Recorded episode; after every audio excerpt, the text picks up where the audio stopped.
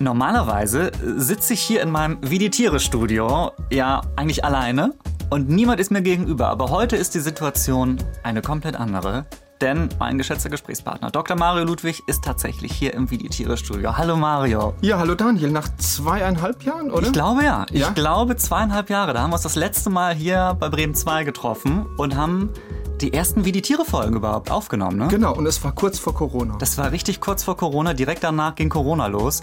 Und dann haben wir festgestellt, nee, wir, wir können eigentlich gar nicht mehr wirklich zusammenkommen. Und wir haben nur noch über Leitung miteinander gesprochen quasi, was auch immer gut geklappt hat, aber es war immer so eine, so eine halbe Sekunde äh, Verzögerung zwischen dir und mir. Und ich bin ganz aufgeregt, wie das ist, mit dir zu sprechen, ohne eine technische Verzögerung dazwischen. Ja, ich, ich bin jetzt froh, dass ich wieder weiß, wie du aussiehst. Ja, ja. Also alles gut. Wir haben uns doch wiedererkannt. Jetzt ist es endlich wieder soweit. Mario Ludwig hier bei Bremen 2 dabei bei Wie die Tiere und wir haben uns, ich glaube damals, als du das letzte Mal hier warst, haben wir unter anderem über Liebe im Tierreich, Dates und, und Sexualität und Vermehrung und, und so weiter gesprochen. Und, und Kommunikation. Ich glaube, ich, Kommunikation ja? war das andere ja, ja, Thema. Und wir haben uns für dieses Mal auch wieder ein Thema ausgesucht, das durchaus faszinierend ist. Und zwar gucken wir auf Verwandlungen, auf Metamorphosen. Das kennt ihr da draußen vielleicht von Kaulquappen, die zu Fröschen werden. Wie das funktioniert, habe ich mir nämlich gewünscht, dass du das mal erklärst. Und das machen wir heute. Ähm, wir haben aber noch ein paar andere Tiere. Welches wird dein Highlight heute? Also ein Tier, das niemals erwachsen wird, das würde Peter Maffei gefreuen. Ähm, das ist der Axolotl. Den gibt es nur noch in Mexiko in freier Natur. Und der wird niemals erwachsen. Der bleibt immer ein Kind. Wieso Peter Maffei? Der hat doch Nessaya, ich wollte nie erwachsen sein, gesungen. Das wusste ich nicht. Meine Güte, du kennst dich aus.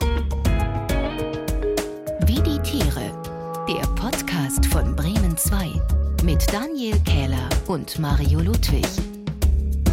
Willkommen bei Wie die Tiere. Hier lernt man auch noch was über die deutsche Popmusikgeschichte. Wir machen ja alle paar Monate eine kleine äh, Wie die Tiere Themenfindungskonferenz. Wir können ja auch mal hinter die Kulissen die Leute mal ein bisschen mitnehmen. Gerne. Da äh, reden wir drüber, welche Themen wir bei Wie die Tiere unterbringen wollen, worüber wir sprechen wollen. Und ich glaube, das Thema, was wir heute haben, das hatte ich mir damals gewünscht. Das war, wir haben das letzte Mal im Sommer irgendwann äh, kleine Konferenz gemacht per, per, per Video. Und ich war damals viel draußen und ich war an einem Teich und da fiel mir diese Libellenlarve auf. So.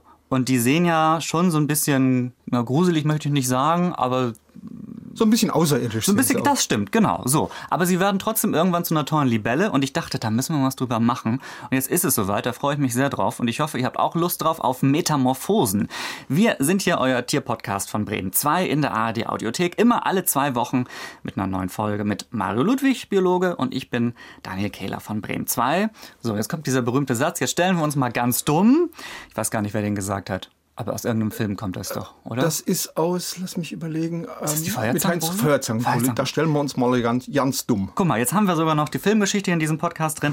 Also, Verwandlung im Tierreich. Das kenne ich von uns Menschen nicht, weil wir wollen ja auch immer so ein bisschen zwischen Mensch-Tier äh, vergleichen, außer vielleicht jetzt irgendwie bei Kafka, wo jemand als Käfer aufwacht. Also, äh, dieses Verwandeln, diese Faszination an dem Thema, die existiert bei uns Menschen nicht in der Realität. Wir beobachten heute deswegen die Metamorphosen bei einigen Tieren. Da gibt es nämlich durchaus einiges zu erzählen. Was bedeutet Metamorphose überhaupt? Ja, Metamorphose kommt ja aus dem Griechischen, heißt Umgestaltung, Verwandlung, Gestaltwandlung. Und in der Zoologie versteht man unter Metamorphose von einem Tier, dass es in seinem Leben so eine Umwandlung macht. Und zwar von der Larvenform zum Erwachsenenstadium, das heißt zum Geschlechtsreifen, zum Erwachsenentier. Hm. Und der Begriff Metamorphose, der bezieht sich eben speziell auf die Tiere, bei denen diese Jugendstadien ganz anders aussehen als im Erwachsenenstadium. Also klassische Beispiele äh, von Metamorphosen sind die Insekten, also Umwandlung einer Raupe über die Puppe zum Schmetterling. Oder wir haben es schon gesagt, die Amphibien. Da wird eine aquatische Kaulquappe zu einem Frosch, der am Land lebt. Mhm. Ähm bei uns Menschen, äh, ich habe gerade schon gesagt, ist das ganz anders, auch wenn das angenehm wäre, sie vielleicht mal verpuppen zu können oder irgendwie als äh, gruselige Larve irgendwo sich zu verstecken im Teich. Wir verwandeln uns ja quasi fortlaufend, wenn wir älter werden, sage ich mal so. Also bei, bei, bei Metamorphosen ist das ja wirklich ein Prozess, der geht schneller, habe ich das Gefühl. Wie läuft das zum Beispiel bei Amphibien ab? Wie kann man das erklären? Da kann man prima am Beispiel von einem Frosch erklären. Fängt ganz normal an. Weiblicher Frosch legt Eier, aus den Eiern schlüpfen dann die Larven, das sind die Kaulquappen. Und die leben wie die Fische im Wasser und atmen mit Kiemen. Und die Kaulquappen, die haben so einen Ruderschwanz mit einem kleinen Flossensaum und damit können sie sich gut im Wasser fortbewegen. Und so nach zwei Monaten, da bilden sich dann die Extremitäten aus, ja. Die, die Vorderbeine siehst du zuerst gar nicht, die sind in der Hauttasche verborgen. Die Hinterbeine, die kannst du schon gut sehen. Und so nach zwei bis drei Wochen danach kommt jetzt dann diese innere Umwandlung, also die eigentliche Metamorphose. Das heißt, die Kaulquappen fressen während dieser Zeit gar nichts mehr, sondern die ernähren sich von den Fettreserven, die im Schwanz drin sind und der sich zurückbildet. Und dann brechen die Vorderbeine durch und dann ein paar Tage später steigt eben ein nicht mehr kiemenatmender, sondern lungenatmender Frosch an Land und das ist ein Frosch, der ist meistens gerade mal einen Zentimeter groß. Ich habe gesehen, so äh, wenn die Frösche im Prinzip noch so ein Stück von dem Schwanz noch übrig haben oder so. Das sieht schon ein bisschen eigenartig, eigenartig aus. Ja. aus. Genau. Ja.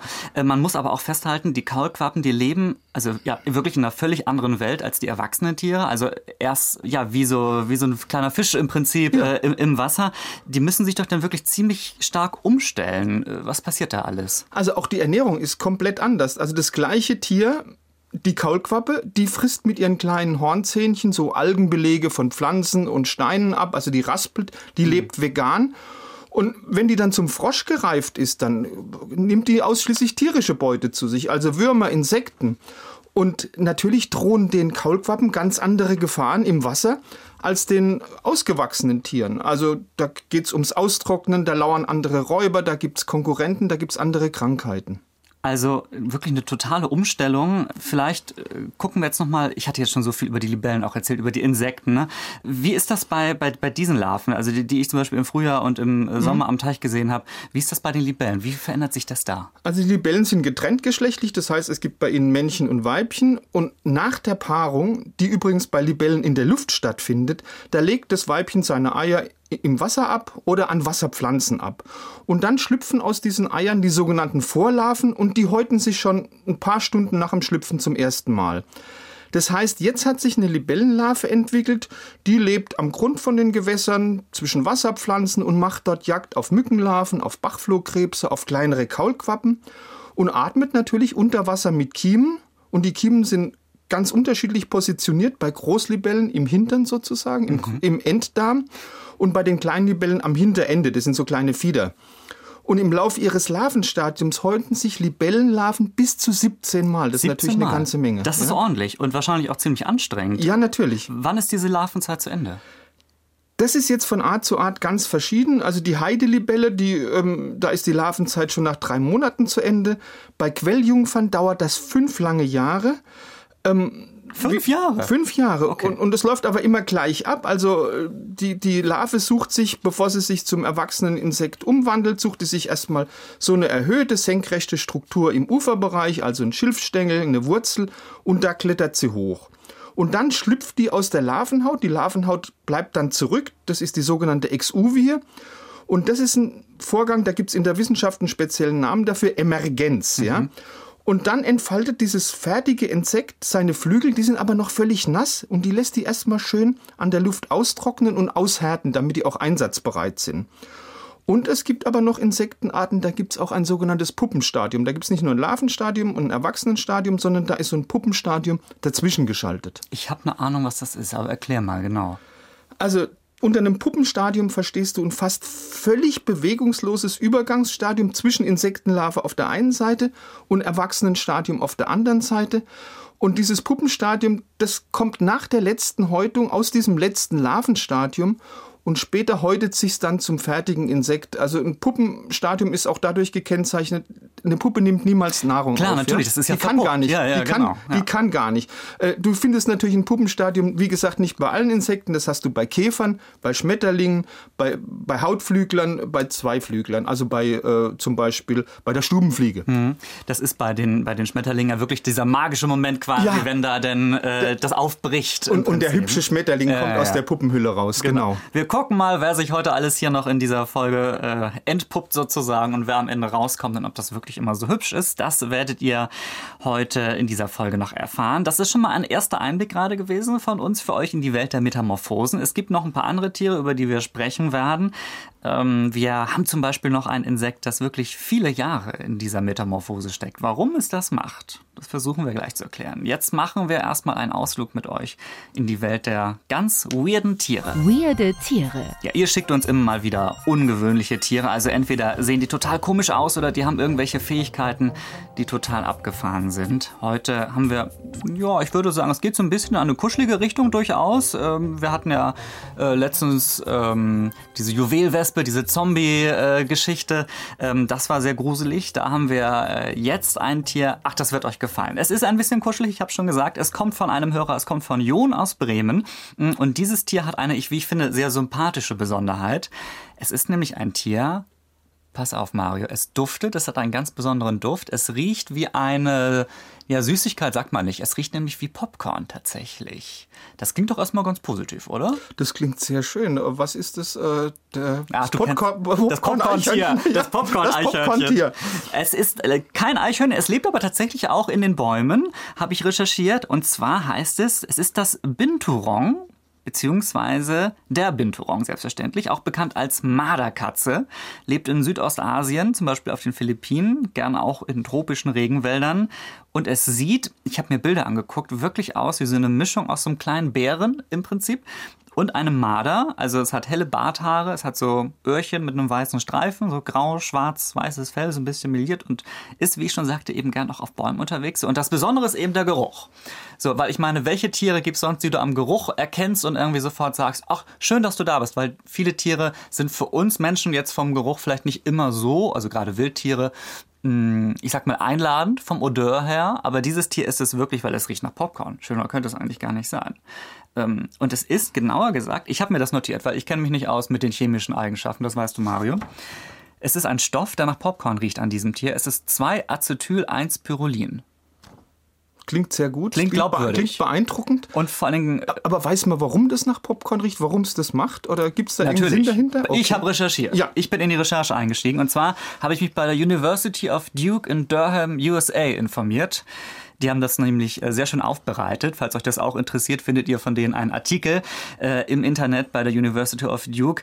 Ähm, denn also dieser Stoff, den ich gerade genannt habe, der kommt tatsächlich in Popcorn vor. Es ist kein Witz, aber eben auch, und jetzt wird es ein bisschen unappetitlich mal wieder, er kommt auch in dem Urin von Binturongs vor, von diesem Tier, was ich heute vorstelle. Und die riechen dann halt eben auch mal danach, weil Okay. Also sie treten auch mal rein in den also es ist vielleicht nicht so sauber, wie man sich das jetzt da ist manchmal auch an ihrem Körper der Urin. Oder markieren die ihr, äh, so ihr Revier es. mit Popcorn. Ganz genau ist es. Im Prinzip ist dieser Geruch nämlich auch so ein bisschen zum Abstecken des eigenen Reviers äh, gedacht und aber auch zur Partnerfindung. Also ich meine, kann ich auch verstehen. Ich meine, wer gut nach Popcorn riecht, riecht ja, gut nach Popcorn. Wunderbar. Ja, also es klingt erstmal unappetitlich mit diesem mit dieser Uringeschichte, aber sobald man den leckeren Popcorn-Duft in der Nase hat, finde ich, ist man sofort wieder dabei.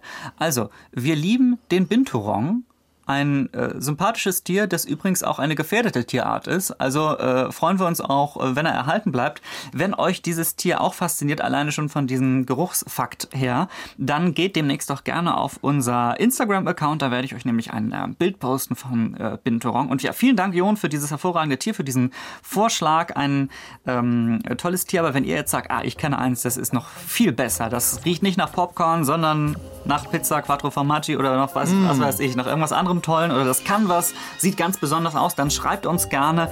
Wie das geht, verrate ich am Ende dieser Folge.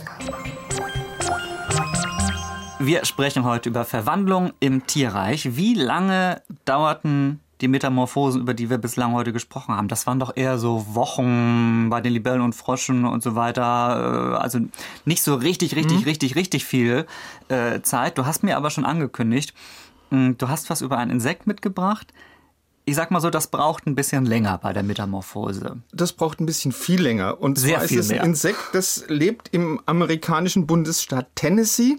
Und in diesem Bundesstaat findet alle 17 Jahre ein ganz tolles Naturschauspiel statt. Weil da schlüpfen Millionen und Abermillionen von Larven von einer bestimmten Zikadenart, hat nur einen wissenschaftlichen Namen, aber der ist sehr schön. Magicicada septemdecim. Da schlüpfen also diese Larven aus ihren Erdverstecken und entwickeln sich innerhalb von ganz kurzer Zeit zu erwachsenen Tieren. Und dann sind die Wiesen von Tennessee wirklich voll von diesen äh, Larven. Also bis zu 300 Zikaden pro Quadratmeter. Das ist keine Seltenheit. Und das auf einer Fläche mehrere Hektar groß. Moment mal, 300 Zikaden? 300 Zikaden auf einem Quadratmeter. Also dicht gedrängt, würde ich da mal sagen. Ne? Wow. Sehr dicht, ja, sehr dicht sehr gedrängt. Viele, ja. ja. Und dann kommt es zu einer Massenpaarung, klar. Und die befruchteten Weibchen, die legen dann wenige Tage später eine große Anzahl von Eiern. Da schlüpfen dann wieder Millionen und Abermillionen von Larven. Die verschwinden dann sofort im Boden, ja, ernähren sich dort von Pflanzenwurzeln und tauchen erst nach 17 Jahren wieder auf. Das heißt, dann steht dem Bundesstaat Tennessee also die nächste Zikaden-Massenvermehrung ins Haus. Da kann man sich schon Und den sieb- Kalender anstellen. Ja, und 17 Jahre kriegst du von denen überhaupt nichts mit. Es sei denn, du guckst unter die Erde. Also wirklich, äh, 17 Jahre, bis die fertige Zikade dann rauskommt, äh, sozusagen, und das Licht der, der, der Welt Genau. erblickt, wenn ich das richtig verstehe. Ähm, das heißt, das ist also wirklich so ein Ereignis, denn, wenn so ein Zikadenjahr dann wieder anbricht, oder? Ja, da gibt's richtige Zuschauer, da gibt's Fans, die gucken sich das an. Also da ist Tourismus, ja, das ist schon toll. Das ist schon sehr beeindruckend. Also ich habe es mal im Film gesehen, Ja. nicht in Natura, das ist sehr, sehr beeindruckend. Wann wurde das das erste Mal beobachtet oder hat man das schon immer auf dem Schirm gehabt? irgendwie? Das hat man schon sehr lang auf dem Schirm. Also das haben die, die ersten europäischen Siedler 1634 das erste Mal beobachtet. Die haben gedacht, was ist denn jetzt hier los? Und wenn man jetzt nachrechnet, also die nächste Massenvermehrung ist relativ bald, nämlich 2025. Und es gibt ein ganz ähnliches Ph- Phänomen bei einer Zikadenart, die ist ganz nah verwandt. Das ist Maki-Cicada dridecim. Äh, Das ist eine Zikadenart, die vermehrt sich nicht alle 17, sondern alle 13 Jahre. Aber das Prinzip ist das gleiche. Jetzt kommt die unvermeidliche Frage nach dem Warum. Ja, also warum bleiben die Zikaden, das ist ja mehr als ein Jahrzehnt, das ist Ja. im Boden 13, 17 Jahre, was hast du gesagt? Warum ist das so? Ja, in der Natur hat ja alles seinen Sinn und die Wissenschaft hat auch rausgekriegt, was hinter diesem Geheimnis steckt, ja. Sowohl die Zahl 13, habe ich ja eben erzählt, als auch die Zahl 17 sind Primzahlen. Also das sind natürliche Zahlen, die man nur durch sich selbst und durch eins teilen kann, ja. Und weil 13 und 17 Primzahlen sind, überschneiden sich die Vermehrungszyklen von den Zikaden nicht mit an- anderen Zyklen oder kaum mit anderen Zyklen, weil die Fressfeinde von den Zikaden, die vermehren sich so in der Regel im Zweijahresrhythmus, im Vierjahresrhythmus, im Sechsjahresrhythmus. Ja, und das ist natürlich aus evolutionsbiologischer Sicht gesehen, sind solche Entwicklungszyklen sehr günstig, weil sie sich eben nur durch wenige Zahlen teilen lassen und das sind ganz klar die Primzahlen. Ja? Also, ich war immer schlecht in Mathe, muss ich an der Stelle sagen, aber ich verstehe zumindest so ein bisschen, dass es so getimt, dass äh, die, die Jungzikaden nicht gerade dann, wenn sie gerade frisch das Licht der Welt erblicken, irgendwie. Auf eine Massenansammlung ihrer Fressfeinde So, treffen. genau. Ja? Einfach anders getimt. Der Rhythmus ist genau, Genau. so richtig irgendwie, dass die äh, möglichst gute Chancen haben, wahrscheinlich dann ir- irgendwie, irgendwie groß zu werden. Und, und, äh, zu also du siehst, Mathe ist überlebenswichtig. Ja, super. Ja, ja. Überlege ich mir nochmal, wie ich das finde. Äh, jetzt haben wir in dieser Ausgabe über äh, verschiedene Metamorphosen gesprochen. Manche dauern länger, manche sind kürzer. Ähm, auch äh, was grundsätzlich äh, diese Verwandlung angeht, haben wir äh, schon so ein bisschen äh, uns angeguckt. Nun können wir aber nochmal ein bisschen tiefer einsteigen. Ich habe jetzt eben gerade schon eine wichtige Frage nach dem Warum gestellt bei diesen Zikaden. Jetzt mal die Frage nach dem Warum generell bei Metamorphosen, weil Du hast schon gesagt, es ist ein Riesenaufwand. Ähm, auch das muss ja einen Vorteil haben. Ja? Wir haben schon gesagt, es hat irgendwie alles in der Natur, da passiert wenig aus Zufall.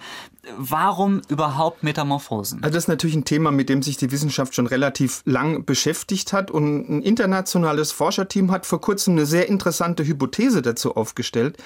Die sagen, Tiere, die Metamorphose betreiben, die können eben mit dieser Metamorphose, also durch die Verwandlung, können die sich neue Nahrungsquellen erschließen, die ihnen in der anderen Gestalt einfach verwehrt bleiben.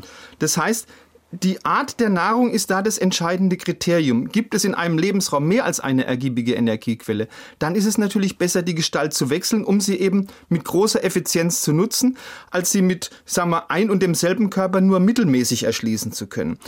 Aber jetzt die Tiere, die Metamorphose betreiben, die müssen natürlich für diesen Ernährungsvorteil auch einen hohen Preis bezahlen. Das ist wahrscheinlich dieser hohe Aufwand, der dafür Genau. drauf geht. Ne? Ja. Ganz genau. Das Ganze ist natürlich energetisch unglaublich aufwendig, weil dieser Wechsel von der Larvenform zur Erwachsenenform, der kostet natürlich jede Menge Kalorien.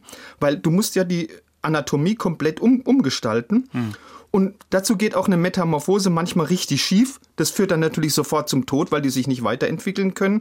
Und ungefährlich ist so eine Metamorphose auch nicht. Also wenn jetzt so ein Schmetterling als Puppe unter einem Blatt hängt, dann kann der nicht abhauen, wenn dann Fressfeind kommt. Klar, ja? kann sie nicht bewegen, nix. Ja. Ja, und die Wissenschaft sagt, dieser Preis ist oft eben so hoch und das ist wahrscheinlich der Grund, warum sich die Metamorphose eben nicht bei mehr Tierarten noch durchgesetzt hat. Aber das sind wirklich alles jetzt erstmal Hypothesen. Wobei, bei noch mehr Tierarten durchgesetzt, stell dir mal vor, du hättest eine Katze und die macht so eine Metamorphose. Irgendwie so. Die Katzenlarve verpuppt sich dann. Die Katzenlarve ist dann ein Hund wahrscheinlich. Weiß ich nicht. Weiß ich nicht, wer dann am Ende da gewinnt. Ähm, also, äh, nein, wir halten fest, viele Tiere machen keine Metamorphose. Es ist ein großer Aufwand. Es ist auch nicht ganz ungefährlich. Ähm, und ein Tier, das sich naja, ich möchte fast sagen, gegen die Metamorphose entschieden hat, aber wahrscheinlich war es keine freie Entscheidung, äh, ist das, was jetzt kommt. Nämlich wir haben ein Tier, das irgendwie immer eine Kaulquappe ist, glaube ich, kann man sagen. Wie passt das jetzt hier rein in diese Sendung? Ja, das ist der Axolotl. Der Axolotl, ich habe es vorhin schon gesagt, kommt ausschließlich in Mexiko vor. Und wenn du erstmal, wenn du zum ersten Mal im Leben so einen Axolotl siehst, dann sieht er schon sehr spacey, sehr seltsam aus. Spacey passt, aber er sieht doch irgendwie nett aus. Ja, also sieht so aus 30 Zentimeter groß, erinnert so ein bisschen an einen grinsenden Molch. Genau, ja. Äh, aber auch eine überdimensionale Kaulquappe und hat auch so ein bisschen was von, von Gollum aus, aus, aus, aus Herr der Ringe, ja.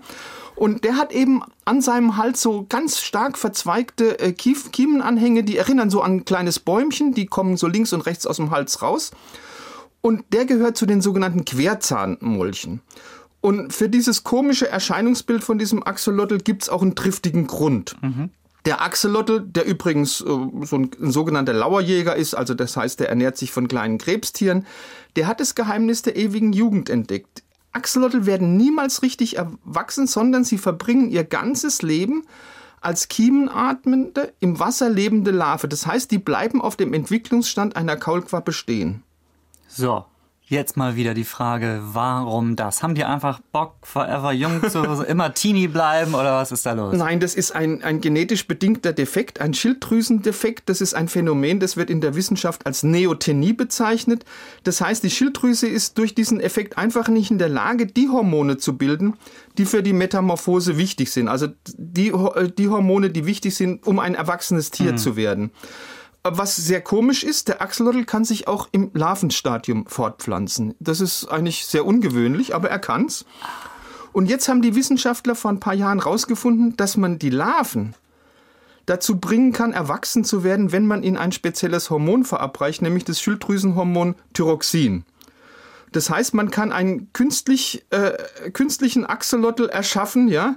Ähm, der verliert dann, der verliert dann ja. seine Kiemen und verbringt sein restliches Leben an Land. Ist doch schön. Und dem geht's dann auch gut, aber normalerweise in der Natur Aber normalerweise ist nicht, weil eben dieses Hormon fehlt. Das musst du schon künstlich zuführen. Das wusste ich noch nicht, dass es theoretisch Axolotl gibt, die an Land leben, wenn sie erwachsen werden, wirklich sozusagen, aber nur mit Mithilfe. Nur mit Hilfe des Ja. Menschen, ja? Ähm, ich glaube, wir haben schon mal über den Axolotl gesprochen. Ich weiß nicht mehr, bei welchem Thema das war, aber es sind wirklich ganz wundersame Tiere, die aber auch viele Fans haben, glaube ich. Ne? Also sie sind nicht unbeliebt. Ja, Äh, Axolotl, äh, gen- genauso wie Grottenolm, ja, Ja, das ja, sind, das sind. Äh, die haben Fans. Das stimmt, ja, genau. Also mal gucken, wenn wir das nächste Mal den Axolotl bei uns im Podcast haben, äh, dann äh, freue ich mich, wenn wir ihn äh, vielleicht auch wieder auf Instagram posten können, weil ich glaube, da kommt er auch äh, tatsächlich sehr gut an. Wie auch damals, weißt du noch, als wir diesen, wir hatten mal auch so einen, so einen Grottenolm oder irgendwie sowas gepostet auf Instagram, der auch so ein spaciges äh, Aussehen hatte. Ausgesprochen beliebt war Ja, der, ne? sehr beliebt. Also wir hoffen, der Axolotl kommt gut bei euch an. So, und was auch gut bei euch ankommt, das wissen wir, weil ihr uns dafür auch immer mal wieder Vorschläge schickt. Das ist das, was am Ende dieser Folge kommt, nämlich unser Rätsel. Welches Tier klingt hier? Da freue ich mich jetzt drauf, dass wir face-to-face dieses Rätsel bestreiten können. Und auch mit dabei ist natürlich unsere Spielleiterin für diese Folge, Jana von Bremen 2. Hallo Jana. Moin ihr zwei, schön euch zu sehen, Ja. live vor Ort und in Farbe. Vor allem in Farbe, Jana, ja, oder? genau, in Farbe. Das ist mir ganz wichtig, sonst senden wir immer schwarz-weiß. Ganz genau. ich bin gespannt, was du mitgebracht hast, weil es, es gab so einen kleinen Zwischenfall. Und Genau. du hast das, ich muss das aber erzählen, Jana äh, sitzt bei uns bei Bremen 2 in der Nähe da, wo ich mich auch für Wie die Tiere vorbereite. Und ich kam, um ihr Guten Morgen zu sagen, um die Ecke. Und es war wirklich so, auf ihrem Bildschirm war ein riesiges Eichhörnchen zu sehen. Und damit es wirklich jeder versteht, stand da auch noch so in Schriftgröße 72 Eichhörnchen drüber. Und offenbar bin ich da in deine Vorbereitung gecrashed. Da bist du in meine Vorbereitung gecrashed, deswegen muss ich ganz schnell nochmal ein neues Tier recherchieren, aber habe ein wunderbares Tier gefunden und ähm, spitzt mal die Ohren, ihr beiden. Oh, jetzt bin ich gespannt. Eichhörnchen. Oh, Es ist kein Eichhörnchen. ich dachte erst, das wäre irgendwie ein, äh, ein Wasservogel, aber am Nee, Ende das- hat es was von einem Nagetier. Genau, ich. das, ich würde auch sagen es Säugetier. geht in Ne? Richtung Es ist ein Säugetier. Säugetier. Mhm. Eindeutig. Und es lebt Ja. in Deutschland. Ne? Es lebt in Es Deutschland ist auch. ein, es Ein ist Marder? Ein, es ist ein Nerz. Mm, Hat einer von uns mal ein Fell? Iltis? Nee, aber ihr seid schon in der richtigen Sag, es Richtung. ist die Richtung, eindeutig. Waschbär, Nee, nee, nee, auf gar Marder, keinen Fall. Das Iltis, ist kein, warte mal, was gibt's ähm, denn da noch? Frettchen. Es ist ein junger Fuchs. Es ist ein, aber es ist kein großes Tier. Es ist eher handlich. Äh, doch, Es doch, passt in ein Auto, ein handelsübliches. Es passt in ein Auto, aber, aber es ist trotzdem nicht so richtig handlich, würde ich mal behaupten. Oh. Nicht so richtig. Es wehrt sich Dachs? auch. Oh, Ja. Nein! Daniel, du warst sehr, sehr nah. Es ist äh, tatsächlich ein Dachs. Ich fand, es klingt eher wie so eine Ente. Es Ja, hat irgendwie so was. Quietschiges. Es ist tatsächlich ein Dachs. Ja. Das, der Punkt geht an, da, äh, an, an Mario. Mario, ja, 16 zu 5 notiere ich mir Ja. jetzt hier, ne? Habt ihr schon mal einen gesehen? Der Versuch jetzt die Stimmung. genau die Stimmung.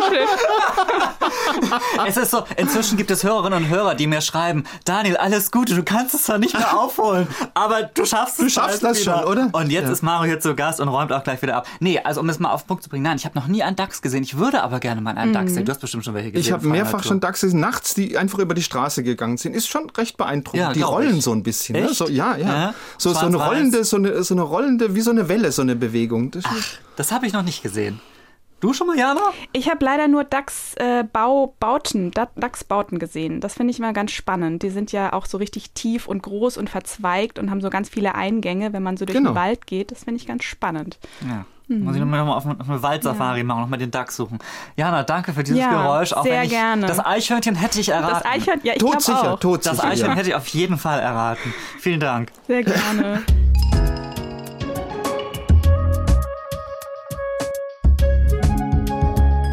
Jo, wir haben heute festgestellt in dieser Folge, manche Tiere verändern sich ziemlich doll. Sie verändern ihre Gestalt. Möglich wird das durch Metamorphosen. Wir Menschen machen diese, also machen das eher nicht. Punkt. So. Unsere Entwicklung findet eher so nach und nach statt ähm, und nicht auf einen Schlag irgendwie so viel innerhalb kürzerer Zeit. Bei Libellen oder Fröschen ist das dann schon ein ordentlicher Schritt. Da verändert sich auch sogar der Lebensraum, wie wir heute besprochen haben. Auf jeden Fall an dieser Stelle auch nochmal vielen Dank an euch für eure Kommentare, für Anregungen und so weiter, was ihr uns immer mal wieder per Instagram-Nachricht oder per E-Mail zukommen lasst. Zum Beispiel schrieb uns gerade ganz frisch Katrin, die hört uns gerne zu. Äh, Sie sagt auch so ein bisschen als Ausgleich von so viel Ernstem und Schlechtem in der Welt und sie findet, Mario, das wird dir gefallen. Ähm, wir sollen doch ruhig endlich mal die ewig aufgeschobene Katzenfolge machen. Sag ich ja immer. Das wünscht sich Hörerin Katrin, also wir behalten das mal im Hinterkopf. Möglicherweise Das ist meine Lieblingshörerin seit heute. ja. Also es könnte sein, dass wir vielleicht der Katzenfolge noch mal eine Chance geben in diesem Jahr. Wir wartet mal ab, was da vielleicht noch kommen könnte. So, unsere nächste Folge erstmal, die kommt in 14 Tagen raus. Da kümmern wir uns um Augen, um besonders gutes Sehen. Welche Tiere oder welche Tiere haben wir dann auf der Ja, Agenda? wir haben ja gerade von Ihnen gesprochen. Katzen natürlich. Ah. Ja, weil das sind ja die Meister im, in der Dunkelheit sehen Der Ludwig können. bringt ja, die Katzen wieder Ich habe sie wieder eingeschmuggelt, die Naja, Katzen, alles natürlich. Klar. Alles klar, gut. Also in zwei Wochen die nächste Folge, unter anderem mit Katzen, aber auch noch vielen anderen Tieren, die sehr gut sehen können. An dieser Stelle zum Beispiel in der ARD Audiothek, wo ihr uns hervorragend abonnieren könnt und auch, ähm, wenn ihr uns gerne supporten möchtet, äh, auch darüber gerne teilen könnt an eure Freundinnen und Freunde von diesem Podcast äh, gerne erzählen könnt. Da freuen wir uns drüber über eure Empfehlungen. Wenn ihr Fragen oder Anmerkungen habt oder Vorschläge, dann schreibt uns sehr gerne. Äh, Wie die Tiere heißen wir auf Instagram, da ist es am einfachsten uns zu schreiben. Aber ihr könnt auch sehr gerne auf bremen2.de gehen und da das Kontaktformular nutzen. Wenn ihr da einmal dick wie die Tiere reinschreibt, dann kommt das auf jeden Fall auch bei Mario und mir an. Wir sagen erstmal Ciao für heute. Macht euch einen schönen November, soweit es bei dem Schmuddel-Novemberwetter geht. Geht auf Dachs-Safari oder sucht andere äh, Tiere, die um euch herumfleuchen und sehen uns in zwei Wochen wieder. Genau, und ich freue mich drauf. Bis dann, ciao. Wie die Tiere. Der Podcast von Bremen 2. Alle Folgen in der ARD Audiothek.